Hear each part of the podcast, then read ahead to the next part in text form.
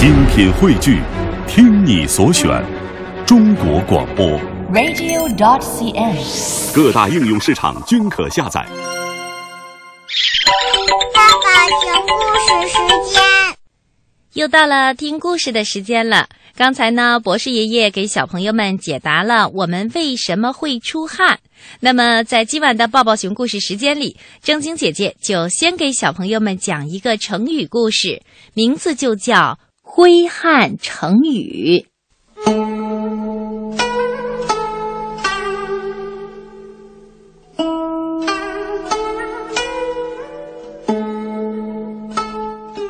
晏子，名婴，字平仲，他是春秋时期齐国著名的政治家。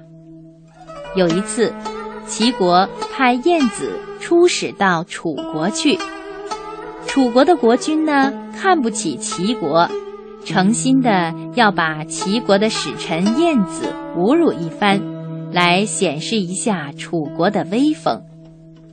楚灵王对他手下的人们说：“晏婴的身材这么矮小，不必开大门了，让他从小门进来吧。”晏子明知道楚灵王是有意的奚落他，他便大声地说道：“到狗国去，才从狗门进入。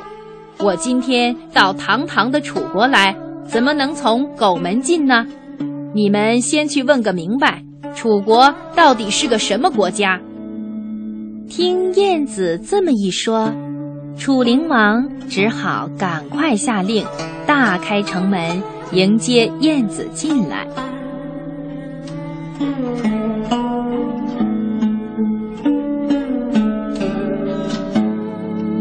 那些迎接晏子的楚国大臣们说了许多难听的话。来讥笑齐国和晏子，都被他驳了回去。楚灵王弄巧成拙，反被晏子讥讽了一顿，心中啊十分的恼火。但是他并没有死心。楚灵王见了晏子，取笑他说：“难道你们齐国没有人了吗？怎么竟把你这么个小个子派来了呢？”晏子正言厉色地回答说：“您这是什么话？我们齐国的国都临淄城里人口繁多，大家把衣袖舒展开来，可以遮住太阳。人们麾下的汗水就像下雨了一般。路上的行人呀，肩靠肩，脚碰脚。您怎么能说我们齐国没人呢？”楚灵王仍不死心，他还想侮辱晏子，于是又问道：“那既然你们齐国有那么多人，那么为啥要派你这样其貌不扬的人当使臣呢？”晏子听了，从容地回答说：“大王，您这一问呐，我实在是不好回答。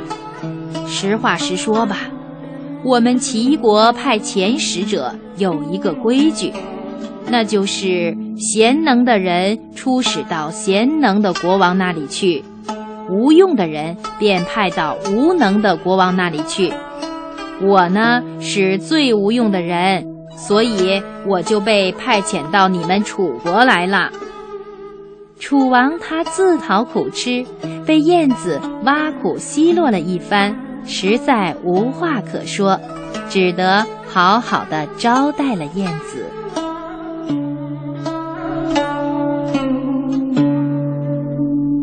挥汗成雨也叫挥汗如雨，这个成语呢，人们用它来形容人多，有的时候也用它来形容汗多。